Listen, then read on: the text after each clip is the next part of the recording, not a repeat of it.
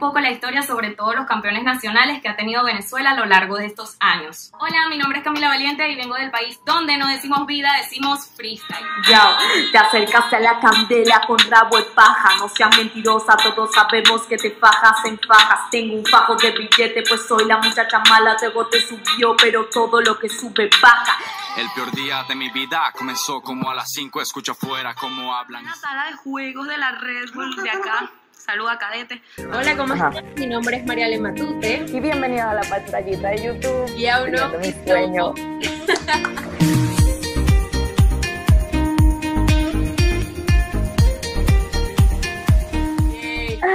Bueno, el día de hoy estamos aquí retomando lo de las entrevistas y tenemos a una gran invitada que quiero y extraño muchísimo y es Camila Valiente. No, Mariale, un placer estar por acá, de verdad que sí. Desde hace tiempo que estamos así como que, uy, vamos a grabar de vuelta, así sea online, no importa, pero buenísimo. Bueno, vamos a hablar un poquito con Camila de sus inicios en YouTube, cómo fue su cambio cuando se fue del país, se fue a Argentina. Básicamente, bueno, hablando un poquito de lo que está ahorita, que es en las peleas de gallos, batallas, ya nos va a explicar un poquito sobre eso. Y vamos a hablar de un tema que todo el mundo me ha preguntado, que es como las polémicas, pero bueno, vamos paso a paso, ¿ok? bueno, nada, Camila, ahora vamos a iniciar. ¿Cómo fue tus inicios en YouTube? ¿Qué fue lo que te llamó la atención? Mira, realmente yo con esto de hacer videos no inicié en YouTube, sino en Instagram, pero haciendo como esa modalidad de Vine. ¿Sabes que estaba de moda Vine en, en esos tiempos? Luego lo cerraron, yo no sé qué pasó, pero yo no, o sea, yo era muy joven todavía y en ese tiempo lo que me quedó fue utilizar Instagram. Entonces hacía videos cortos cuando estaba en el colegio y la gente me hacía bullying, básicamente yo era la estúpida, ¿me entiendes? O sea, era demasiado gallo porque hacía videos. Entonces, nada, ya luego como que empecé a hacer videos en YouTube porque era algo que se estaba dando mucho eso de, de los youtubers y no sé qué. Y como que uno ahí en Venezuela tenía un grupo que, que bueno, también pertenecías a él y eso también me motivó muchísimo. O sea, hay gente ahí que quiero mucho que ahorita la está rompiendo fuerte, ya sea el caso de, de Chugo, que también va a estar acá, ya lo van a tener pronto,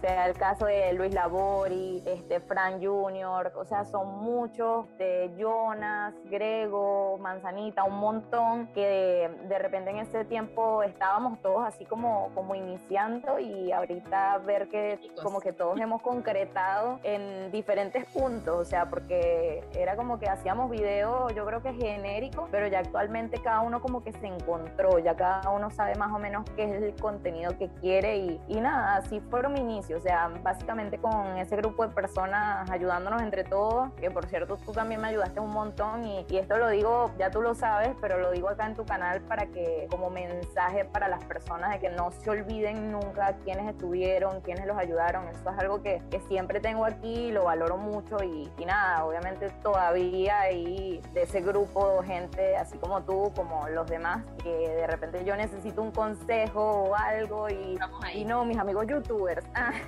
claro, uno está ahí apoyándose en, en su locura esta de las redes sociales. Más personas como Camila, por favor.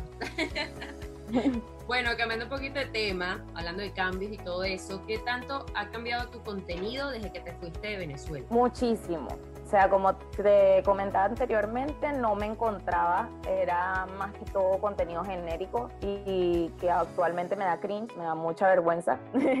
ya es como que uno ve los videos viejos y dice, ¿qué estaba haciendo yo aquí? O sea, ¿qué, qué estaba pensando? ¿Por qué? O sea, ¿por qué tú hiciste esto, Camila? Pero bueno, me imagino que los de ahorita en un tiempo los veré y diré lo mismo, así que es parte del crecimiento. Imagínate que mi primer video se llama y que cómo conquistar a una venezolana, con, grabado con un blue horrible, una edición horrible, o sea, es, es, patético, un video patético. Y cuando llegué a Argentina yo dije, no, yo no quiero este, ser una youtuber que, que sea solamente, que, que me quede en taquirretos, que era como lo más genérico en ese momento. Yo quería hacer otro tipo de cosas. Entonces yo dije, ajá, pero qué cosas, o sea, ya todo está inventado, ya todo pero la esencia de uno es lo que marca. Entonces yo dije, a mí me gusta el rap y yo voy a llevar esto a YouTube. Si funciona bien y si no, por lo menos me estoy divirtiendo con lo que estoy haciendo. Yo pensaba que yo era la única, el youtuber que existía en cosas de rap. Y resulta que no, después me dicen que hay otro chico allá en Venezuela que habla de eso. Entonces yo decía, ay, mira, pero él también hace. O sea que si nosotros somos los de aquí de Venezuela, afuera debe haber más. Y ahí fui como investigando y me di cuenta de que sí, efectivamente éramos muchos más creadores dedicándonos a esto de las batallas de los gallos y eso. Y fue como que brutal, o sea, me gustó mucho. Ya que bueno, estamos tocando lo de las batallas de rap y todo eso, ¿te ha gustado eso toda la vida o fue más cuando llegaste a Argentina y dijiste que querías cambiar como el contenido? A ver, yo escucho rap desde muy pequeña, o sea, no tan pequeña porque yo escuchaba que sí, rock alternativo, era muy fan de Caramelo de Cianuro y esas cosas, ¿no?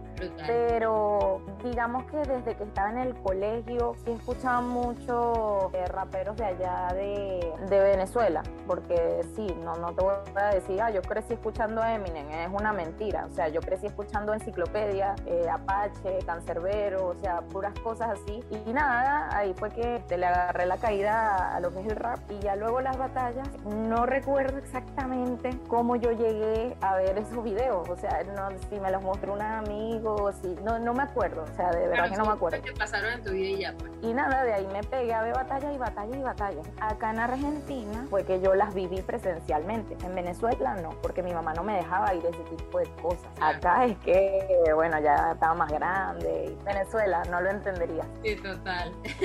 Tengo entendido que a veces eh, has sido organizadora, entonces quiero saber cómo te preparas antes de ir a esos eventos. Como organizadora, realmente es heavy porque hemos hecho las cosas a distancia. Este, estuve con la Gold Barrel y fue como que mi primera experiencia organizando así internacional y fue una locura, o sea, algo inolvidable para mí porque de verdad que marcó mucho. En cuestión de preparación es un caos, o sea, tienes que tener como que muchos detalles en la mente y que no se te escape ninguno y sin embargo se escapan porque uno, bueno, no es perfecto. Y es cuestión de ir aprendiendo como de esos detalles. Sí, yo diría que lo más importante sería, aparte de, ser, valga, la redundancia, organizado, es cuestión de, de estrategias, o sea, de hacer las cosas con el mayor tiempo posible y dedicarle mucho porque si, si no le dedicas tu tiempo al 100 a las cosas, pues se te van a dar así como tú de verdad quieres. O sea, si de verdad tienes un proyecto en la mente, tienes que dedicarle a full a full y no esperar que los demás hagan algo. Que son días donde no duermes, básicamente. Esta competencia es de España, entonces, digamos, la persona que lleva todo, todo en general allá, eh, que por cierto, nada, los quiero muchísimo si ve esto,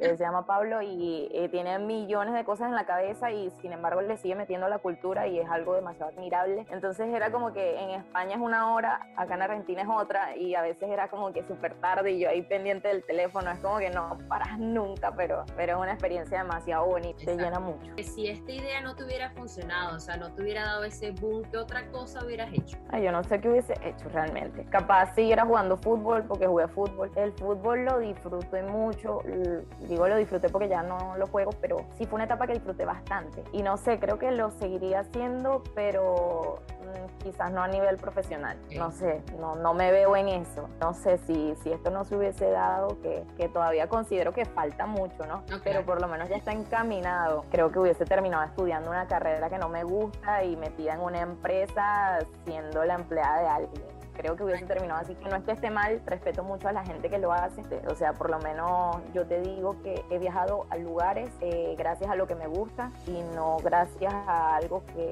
es una obligación. Siempre es bueno pues hacer las cosas que a uno le gustan y, y como dicen, pues si haces lo que te gusta jamás vas a trabajar. Claro, tal cual, así mismo. Cuando te quedas sin ideas en el momento de grabar un video, un TikTok, lo que sea, ¿cómo haces pues para inspirarte? Cuestión YouTube, obviamente si voy a un evento o algo, tengo todo preparado y son preguntas más que nada. Es cuestión de saber a quién vas a entrevistar y elaborarlas, ya está. Pero ya en cuestión TikTok, que ahorita pues lo mencionaste y estamos como nuevos creando contenido ya hace dos meses para esta plataforma, realmente sí me ha pasado eso de o no, no quedarme sin ideas netamente, sino que me cuesta mezclar como que lo que yo hago realmente, que, que es esto, batallas y esas cosas, con el contenido que la gente de TikTok le gusta. Entonces buscar ese equilibrio es lo que me cuesta. Y si llega el momento en que te quedas sin ideas y es como que, no sé, todo es hacer un balance. Pero como estamos tan nuevos, no sé. Ahorita a veces es como que si me fluye algo, como que lo recuerdo y lo anoto de una vez y, y ya está. Sí, eh, de hecho ver TikToks de otras personas ayuda mucho, no por hacerlo igual, pero sí te da como, uy, yo pudiera hacer esto, pero enfocado en esto. Entonces ahí como que vas ahí medio jugando con, con, con todo lo que se está dando en TikTok, con el mismo algoritmo, con lo que está en tendencia, es eso. Exacto. Ya cambiando un poco de tema y hablando otra vez de cambios.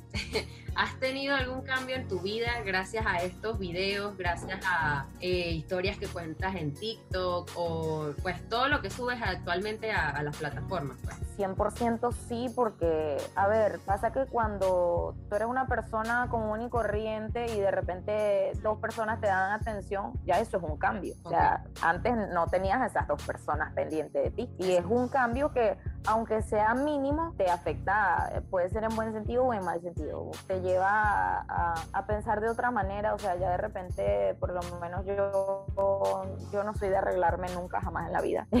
y ya era como que, bueno, voy a un evento, me tengo que arreglar, me tengo que, no sé qué, no me puedo poner la misma ropa, ese tipo de cosas que yo realmente no, no me importaba antes, ahora sí me importan. Y cuestión de tiempo, sí, te quita mucho tiempo, demanda mucho tiempo, mucho trabajo si no tengas que trabajar porque siempre estás pensando qué hacer, siempre estás pensando, o sea, es, una cosa de que no descansas nunca, porque siempre tienes la mente en eso. O sea, de hecho ya llega un momento donde si me junto con una persona que no sabe mucho de, de freestyle, ya llega un punto donde la, de la conversación donde ya no sé de qué hablar, porque es como que tu mente está tan metida ahí que ya no sabes qué decir. Entonces eso también busco un equilibrio, ¿sabes? De, de Camila, infórmate de otros temas, de otras cosas, porque quedar así como que no, va, o sea, ya, ya entiendo que sea tu trabajo, pero ya, o sea. Vamos a hablar un poquito acerca de tus amigos y familiares. Cuéntame qué piensan ellos acerca de el contenido pues que subes a las redes sociales. Es complicado.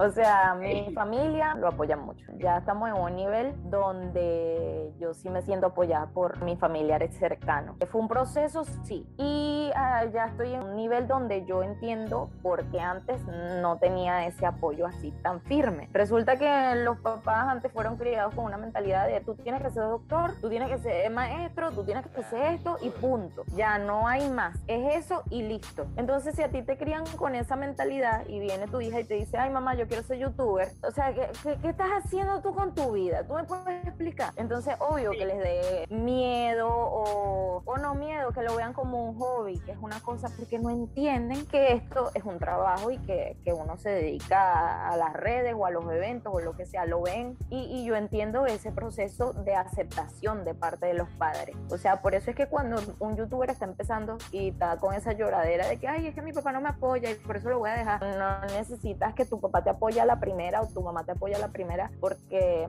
eh, tienes que tratar de comprender que, que, ellos no están criados con la mentalidad que uno sí. Uno ahorita es más libre, uno ahorita puede elegir de qué hacer. Entonces dejar un sueño por tus papás es una tontería. O sea, ya ahorita estamos a un nivel donde mi mamá y mi papá, yo te puedo decir que están orgullosos de lo que yo estoy haciendo. Pero antes, me hubiese preguntado esto antes y, y no, no, sé si la respuesta hubiese sido igual. Ahora, sobre las organizaciones, competencias, tengo entendido que has sido eh, organizadora de varias. ¿Cómo haces para llegar a ser organizadora? Por lo menos la otra que fue la de Ardiendo Barras, que eh, esta era una batalla escrita online. Y tengo una amiga que se llama Jay Oropesa que tiene más o menos una visión muy, muy parecida a la mía y, y es demasiado concreta, o sea, es más seria pues al momento de organizar. Entonces, trabajar con personas así me encanta. Empezamos con este proyecto de Ardiendo Barras y, y nos fue muy bien porque era la primera competencia de batallas escritas femeninas de Venezuela, o sea, fue como que para el alcance que tuvo, o sea, tuvo que haber sido,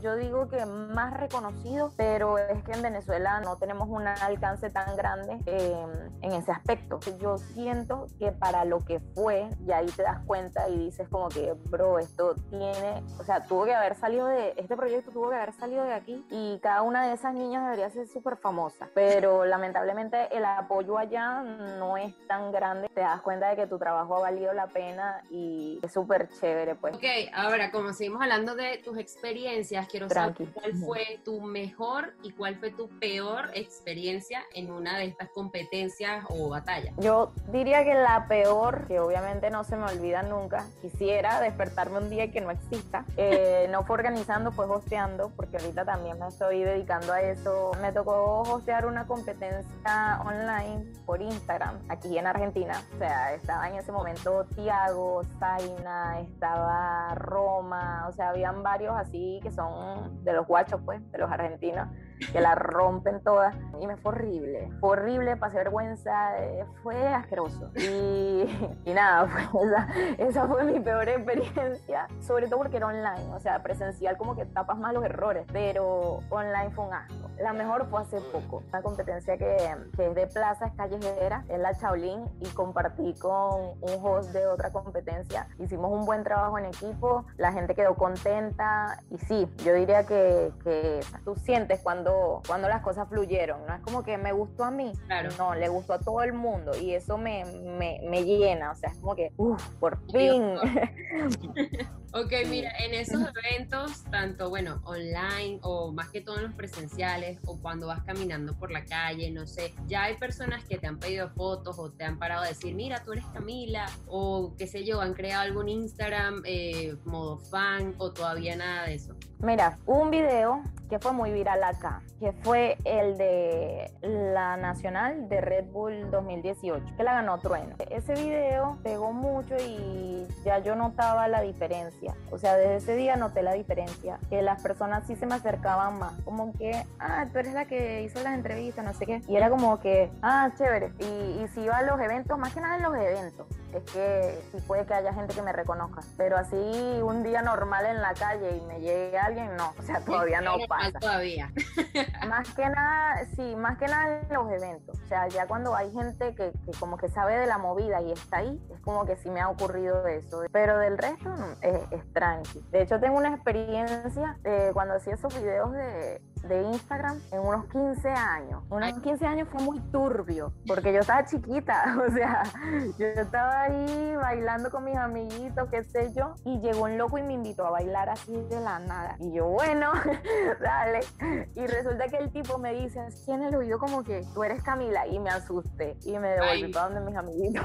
Y después me dijo que era que había visto los videos de Instagram, y yo, naguara. Sí, con lo de las fotos y eso, sí he tenido experiencias bonitas, más que, no, más que nada de niñas pequeñas. O sea, me impresiona las niñas que se me acercan y me dicen como que, ay, yo quiero hacer como, como haces tú, yo quiero entrevistar a mi freestyler favorito. Como, que eso es súper lindo. Sí, que te digan niñas así como que, ay, yo quiero ser como tú. Y yo, no, no, no, no. mejor no te lo recomiendo. Te juro que no es fácil. Y ahí tú te das cuenta de que, Dios mío, estoy influenciando a niñas. O sea, eh, está lindo, está chévere. Porque primero, no somos tanto el porcentaje de mujeres comparado con el de hombres en esta disciplina. Entonces, saber que personas más pequeñas y que sean mujeres están interesadas es como que te llena y que tú seas como una de las personas en las que ellas se fijan para, para hacer lo que quieren hacer. Es como que eh, eso lo valoro muchísimo, muchísimo. Claro, ese es el como poder de las redes sociales porque a pesar de que uno esté grabando y no estás viendo quién realmente está viendo el video, pues eh, gracias a esto lo puede ver muchísimas personas, tanto niños, gente de nuestra edad, más grande, entonces por eso siempre como que cuidar lo que uno dice o lanza, este, eso pues es bastante importante porque como dices, pues estás influenciando a niñas que obviamente te ven a ti como, wow, mira, es Camila, es un modelo a seguir, entonces siempre hay que estar pendiente de lo que uno publica, lo que no y todo ese rollo. Eh, vamos a hablar un poco ahora, meternos como más en redes sociales y quisiera saber cuál te gusta más a ti para subir, eh, sobre todo videos, no sé, puede ser YouTube, TikTok, Instagram, no sé, cuál como que te sientes más identificada. Ahorita TikTok, pero es porque me está yendo bien ahí y es como que el juguete nuevo. el juguete nuevo. En Instagram creo que tengo más la conexión con, con la gente de la movida del free. Tengo esas dos ahí como, 50-50. como ajá, un balance. ¿Cuál de esas plataformas donde subes contenido, cuál crees que es más fácil para crecer? Todo depende de tu contenido. Todo depende de qué tan original estés siendo. Capaz hay videos, no sé si te ha pasado que, que los ves y dices, ay, por esta estupidez tienes tantas visitas. Y después tú te pones a pensar, ah, bueno, pero porque esa estupidez no la hice yo. Ah, ¿Me entiendes? Ahí está el O detalle. sea, es como que esa es la cuestión. Yo no sé, la clave es tú mismo, ser original. Allá en Venezuela sí estuve metida en, en polémicas locas por cuestión de que, de que siempre digo lo que me nace. Y, y- y no estoy arrepentida porque lo digo y ya, y ellos verán. Bueno, ya que estamos tocando el No, no. tema de los comentarios, quiero saber qué tal, este, tienes más buenos, más malos, cómo haces, este, o sea, qué tal tu reacción al ver tus comentarios. Mira, yo diría que son más comentarios buenos. Lo que pasa es que uno a los malos les da más peso. Y eso está mal, eso está malísimo, porque en vez de valorar a la gente que te está diciendo algo bonito, ¿por qué te vas a enfocar en uno malo? O sea, es estúpido. Pero pasa que no, no todos los días uno está igual. Hay veces donde uno de repente se siente lo mejor del universo y te da igual porque tú dices, ah, este ni me conoce, ¿qué vas a ver? Y ya te ríes y aquí. Pero hay otros días donde de repente te fue muy mal. O sea, uno tiene vida y más allá de las redes sociales. Quisiera saber, que es algo pues, que todo el mundo me pregunta, eh, ¿cómo te tomas lo que es las polémicas? Sabemos que hace poco pasó algo, no sé, ¿qué quieres contarnos sobre eso? Lo que tú quieres decir. Claro, hace poquito estuvimos con lo de el story time de, de TikTok. No tenía idea de que se iba a pegar así de la nada, ¿no? La locura. No tenía idea de que iba a ser así tan loco, porque es como que, brother, o sea, tengo una entrevista con el mejor freestyler del universo y esa entrevista no pegó tanto como el TikTok, es como que, o sea, valoren más mi esfuerzo que el chisme, pero no, no es así. Llegué a pensar que la gente iba a respetar la decisión de decir o no decir, pero resulta que no. Yo siempre veo youtubers que cuentan cosas que, que no dicen. O sea, o le cambian el nombre, ¿sabes? Dicen, vamos a suponer que se llamaba Juan, pero se llama Pedro. ¿Me entiendes? O sea, y entonces yo digo, yo pensé que iba a ser así, pero resulta que no, resulta que se formó una tramoya Una fue muy locura. loco, fue muy loco. Y lo peor es que hay artistas que se han metido en mi Instagram y todo. O sea, imagínate el bullying que les han hecho, o sea, el bullying no, el acoso sería la palabra, que les han hecho a ellos de escribirle así, spam, ah, dime, de que han buscado quién soy yo. Hay unos que ni, ni los he tratado, ni los conozco, ni sé quiénes eran, ni había escuchado su música y han llegado a mí por la historia. Porque la gente les ha preguntado, tú eres no sé quién. Y yo como que, ¿Qué? ¿qué estás hablando tú? ¿Qué estás hablando? Claro, entonces es como, me dio mucha vergüenza si el día de mañana se me da la oportunidad de entrevistar a una de esas personas, porque queda así súper cero profesional. Pero bueno, ya pasó. Y, Mira, y en bueno, algún me, momento eh, llegarías a decir el nombre o quieres dejar ya esto hasta aquí de que la gente ya pare y como que respete tu decisión a tú querer contar la historia, pero por eh, respeto o más bien, bueno, sí, respeto a la otra persona no querer contarlo, pues. si la persona lo dice, si él sale y dice, soy yo, bien, pero de mi boca no va a salir. Ok, señor, Ya, ya Así de simple. se me calma. Así de simple. Bueno, ya quitando de lado las polémicas y todo eso.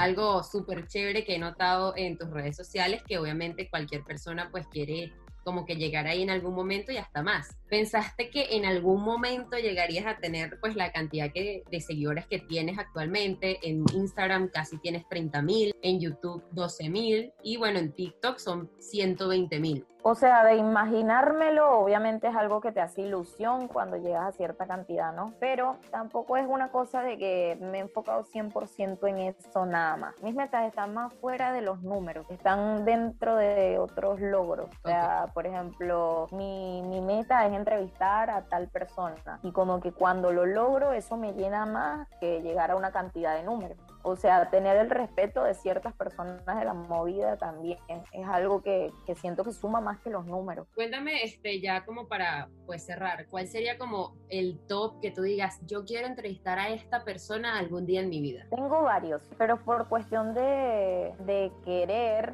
porque obviamente si, si me dices, ay, mañana vas a entrevistar a Capela, a Lil Supa, o sea, son artistas que obviamente, tipo, escuchaba de chiquita y todavía, y, y como que, uy, brutal, y son de allá de mi tierra. A- ahorita, ahorita, tú me dices, mira, mañana mismo quiero entrevistar a López, que es de España, es un rapero español, a Cruz Cafuné, que es venezolano, y hace así como trap, pero muy leve. Y yo no, no suelo escuchar trap, pero él hace que yo escuche trap. Entonces es como que es muy bueno. Y otro así, creo que sería un freestyler chileno que se llama Kaiser, que ya tuve el, el, honor de entrevistarlo. Me parece una persona increíble, o sea, hicimos una entrevista, pero esa entrevista se borró y me molestó muchísimo porque, porque me gustó cómo quedó, o sea, quedó muy increíble. Y yo dije, no, no puede ser. En honor a esa entrevista que no existe, hacerla otra vez. Que, y pronto, esperamos que sea pronto que se dé. pero creo que ahorita ese sería como el top, así. Bueno, claro que sí, lograr eso y muchas cosas más que, que te propongas en la vida. Bueno, ya como para cerrar esta entrevista, cuéntame cómo son tus redes sociales por si alguien primera vez que te está viendo, no lo sé, sepa y diga voy a ir a buscarla, así que tienes para decirlas.